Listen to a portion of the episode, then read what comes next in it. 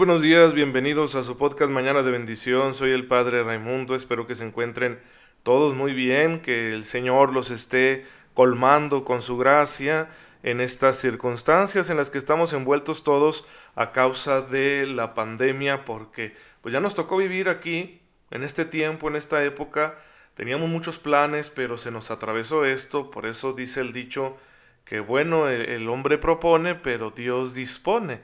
Entonces, esto tiene que enseñarnos a confiar más en Dios y por eso mi deseo para ustedes es que se dejen acompañar por Dios para que el Señor les enseñe a disfrutar de este momento, a vencer las dificultades que puedan presentarse en Él y que ojalá salgamos muy fortalecidos de Él, que salgamos muy contentos, que hayamos crecido en la fe, que hayamos crecido también en las virtudes humanas. Es un tiempo oportuno, propicio para convertirnos, para profundizar en nuestra relación con el Señor y para eh, corregir, rectificar, madurar aquellas áreas de nuestra humanidad que son áreas de oportunidad porque quizá no las hemos trabajado de manera suficiente.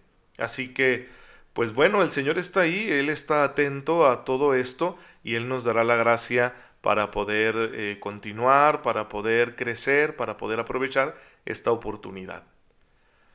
Aquí en Mañana de Bendición estamos reflexionando, estamos estudiando, estamos profundizando la dimensión ética de la fe cristiana.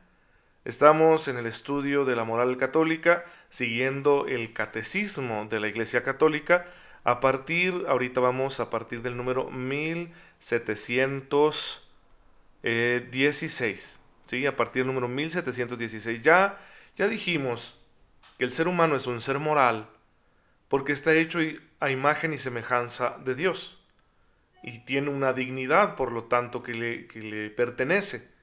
Y junto con esa dignidad viene una vocación, un llamado de parte de Dios. Y las escrituras nos van a recordar, especialmente el Nuevo Testamento, que nos comportemos a la altura de ese llamado, que nos comportemos a la altura de las circunstancias. Porque si no, pues podemos vivir en la contradicción, podemos vivir en la mm, hipocresía, y ninguno de nosotros quiere ser hipócrita, por supuesto que no. Entonces, el Señor nos pide, esa es nuestra vocación, que nos comportemos a la altura de ese llamado, ese llamado que coincide con nuestra dignidad, que es por nuestro bien, y de ahí surge la vida moral del cristiano de una manera muy concreta en el ejemplo que nos dio Jesucristo, en sus enseñanzas, que luego han sido profundizadas por los apóstoles y por toda la historia de la Iglesia en su reflexión teológica a lo largo de ya casi 20 siglos. Eso ya está, pero ¿cuál es el mayor conflicto que tenemos todos los seres humanos cuando se nos hace una propuesta ética? El mayor conflicto está en que de pronto sentimos que las demandas morales que nos hace la sociedad, por ejemplo, van en contra de nuestros deseos más íntimos, van en contra de nuestra felicidad. Todos quizá hemos sentido en algún momento de la vida que, por respetar esas normas sociales, nos hemos perdido de algo bueno, algo gozoso, algo que nos habría traído dicha o que es emocionante. Y muchas personas nos sentimos así, por supuesto. Cuando uno no profundiza en esa propuesta moral y uno la ve solo como una imposición de la sociedad, pues va a haber un conflicto muy fuerte entre la moral que, que debemos respetar socialmente hablando, entre lo que es socialmente admisible y entre nuestros deseos de felicidad. Sin embargo, la reflexión cristiana al analizar este asunto dice, no, la moral que nos propone el Evangelio no es contraria a nuestro deseo de felicidad. Claro que sí implica una purificación de nuestro deseo de felicidad. Porque, dice San Agustín, todo mundo quiere ser feliz. Todos queremos vivir felices. Lo dice en una obra que se llama De Moribus Ecclesiae Catholice, en latín, que significa acerca de las costumbres de la Iglesia Católica. Él hace esta afirmación que es una verdad obvia para cualquier ser humano. Cualquier persona que tiene uso de razón quiere vivir feliz. ¿Cuál es el punto para conciliar la propuesta moral del Evangelio con el deseo de felicidad que tú y yo tenemos? El punto es que entendemos por felicidad. Porque si yo por felicidad entiendo hacer lo que me da la gana, obviamente va a haber un conflicto entonces y no podré vivir el Evangelio yo con esa manera de pensar. Si yo por felicidad entiendo el satisfacer de manera inmediata todos esos impulsos de mi ser que me piden una gratificación, una recompensa, pues entonces me va a costar mucho, no solo, ya no digamos vivir el Evangelio, me va a costar mucho ser un ser humano maduro. Esa idea de felicidad tiene que ser también evangelizada y tiene que evolucionar, no solo mm, acompañando el proceso de madurez psicológica, sino también de la madurez de la fe. Tiene mucho que ver con la madurez de la fe. ¿Cómo es esto? Es que nuestra idea de felicidad es insuficiente. Está concentrada solo en ciertas áreas de nuestra vida y carece de realismo. No es, es el verdadero camino a la felicidad. La satisfacción, por ejemplo, de esos deseos de gratificación inmediata no son un camino maduro, lógico, para ser felices. El Evangelio lo es. ¿Y qué es lo que nos propone el Evangelio? Eh, Jesús dice en el capítulo quinto del Evangelio de San Mateo, Bienaventurados los pobres de espíritu, es decir, los que se desprenden de las cosas, los que no aman las cosas. Ah, caray, pues si todos amamos las cosas, sí, pues por eso deja de amarlas si quieres ser feliz. Porque ¿cuál es la fuente de nuestra infelicidad? Estar demasiados apegados, apegados a las cosas. Estar demasiado concentrados en las cosas. Es que no puedo vivir sin mi auto, no puedo vivir sin mi computadora, no puedo vivir sin mi cuenta de banco, no puedo vivir sin hasta sin mi crucifijo. De pronto hasta las cosas religiosas les podemos tener un apego desordenado. Oiga, padre, pero es que esas cosas no son malas. Nadie está diciendo que sean malas. Son buenas, son de provecho, te pueden servir hasta para ser santo. Pero si amas más las cosas de lo que amas a Jesús y a tus hermanos, obviamente tenemos un problema que no nos va a dejar ser felices. Entonces Jesús propone, sean felices, despréndanse de las cosas, aprendan a vivir sin ellas, aprendan a, no estarlas amando, no estar siempre al pendiente de las cosas. Por eso, si alguien realizó este ideal fue San Francisco de Asís, y él decía, necesito poco y las pocas cosas que necesito, las necesito poco. Entonces vivía con ese desprendimiento. Qué padre que tú y yo podamos tener esa libertad para no estar enfocados en las cosas y estar siempre al pendiente de ellas y que esto nos genere un estilo de vida tan nervioso que no nos deje ser felices. No, la felicidad no está ahí. Claro que las cosas gratifican, por eso nos apegamos a ellas.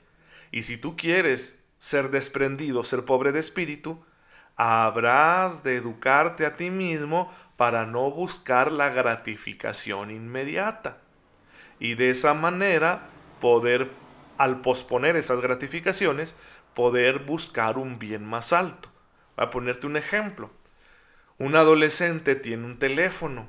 Está padre, le sirve. Pero sus compañeros traen un modelo más avanzado entonces él se siente mal por no traer el eh, celular que todos traen. Y pues quiere conseguir el modelo que traen todos, el modelo más moderno, más bonito, lo quiere conseguir ya. Y va y le pide dinero al papá y el papá le dice, yo no te puedo dar 10 mil, 20 mil pesos para que te compres un celular. Solo porque quieres pertenecer ahí a tu grupito de amigos. Papá, pero es que me siento muy mal porque todos traen. Pues ni modo. La mentalidad del papá muchas veces así, ¿verdad? Aguántese. Sí, o sea, no se va a morir si, si ese grupo de chicos lo rechazan porque no trae el celular de último modelo.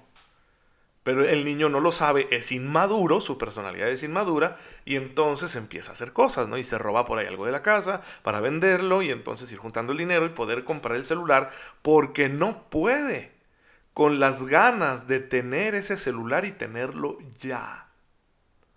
Todos ahorita en esta sociedad consumista en la que vivimos tenemos ese problema. Pues ahí está la propuesta de Jesucristo que nos dice, no, no vivas de la gratificación inmediata, sino posponla, ¿sí? espérate, aguanta, edúcate, despréndete, para que así vivas realmente feliz. Porque nunca vamos a estar en una posición en la que podamos satisfacer inmediatamente todas nuestras ganas de gratificarnos. Nunca vamos a tener el suficiente dinero, por ejemplo, para poder gratificarnos de manera inmediata en todo lo, en todo lo que queremos. Es imposible. Para empezar, porque hay un montón de cosas que queremos y que el dinero no compra. Entonces, Jesús nos está haciendo una propuesta muy sabia. Por eso debemos de aprender a desprendernos de las cosas, a no buscar la gratificación inmediata si es que queremos ser felices. Porque la finalidad de la moral, de cualquier propuesta ética y más de la moral cristiana, la finalidad es que seamos felices. La moral no es para hacernos infelices. La moral, la moral no es para volvernos unos amargados, santurrones. No. La moral es para que vivamos plenamente y seamos muy felices de la manera más madura posible. Entonces coincide nuestro deseo de felicidad con la propuesta moral que nos hace el Evangelio. Solo que tendremos que purificar nuestros deseos porque a veces son tan egoístas o tan inmaduros que nos causan un conflicto con la moral del Evangelio. ¿Qué hay detrás de cámaras? ¿Qué hay detrás de esta propuesta? Jesús implícitamente nos está diciendo, al renunciar a esas gratificaciones, al administrarlas mejor, estamos nosotros optando por un bien mayor. ¿Cuál es? Estamos optando por una relación plenificadora, profunda, que transforma la vida, que le da sentido a la vida, que nos ayuda a tener esperanza aún en los peores momentos, y que siempre está disponible.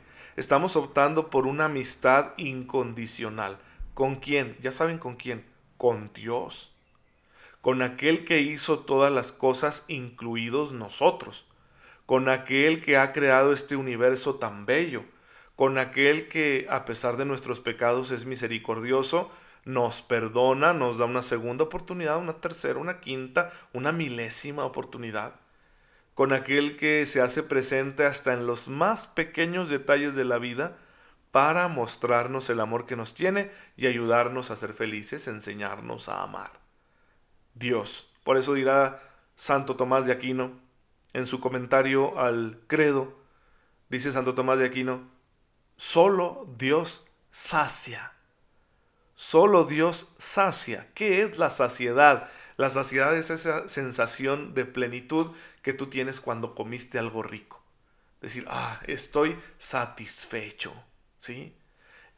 Solo Dios satisface el gran anhelo de felicidad que tenemos todos los seres humanos. Nadie más lo va a satisfacer.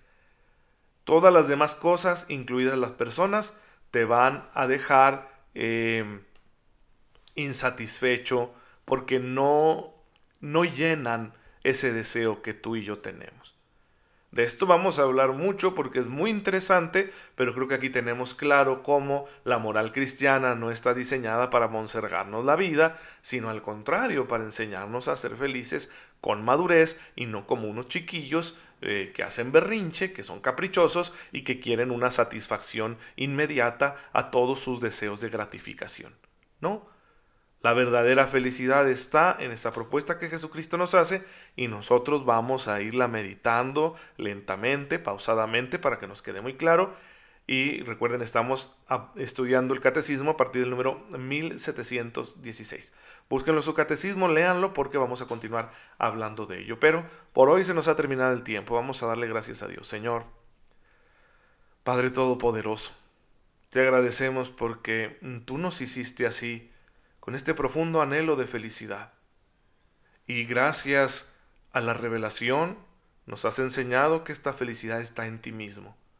Ayúdanos, Señor, a recorrer el camino de la vida, siendo fieles a las enseñanzas de tu Hijo Jesucristo, para que algún día podamos alcanzar esta dicha que tú nos has prometido al entrar en tu presencia en la plenitud del reino de los cielos. Por el mismo Cristo nuestro Señor. Amén. El Señor esté con ustedes. La bendición de Dios Todopoderoso, Padre, Hijo y Espíritu Santo, descienda sobre ustedes y los acompañe siempre. Gracias por escucharme esta mañana. Les pido mucho su oración por mí. Yo rezo también por ustedes. Estén muy atentos a mi página de Facebook Padre Ray porque tenemos ahí una serie de iniciativas, no solo de formación cristiana, sino también de servicio social que les van a interesar. Así que estén muy conectados ahí para que se enteren y nos vemos mañana si Dios lo permite.